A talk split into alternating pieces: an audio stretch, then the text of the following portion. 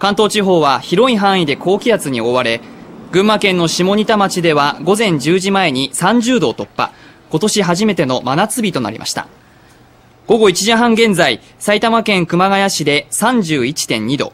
東京練馬区で30.1度などとなっていて神奈川県を除く全ての都県で真夏日となっています。この暑さで東京国立市ではロードレース大会に参加していた男女2人が熱中症の疑いで病院に運ばれました。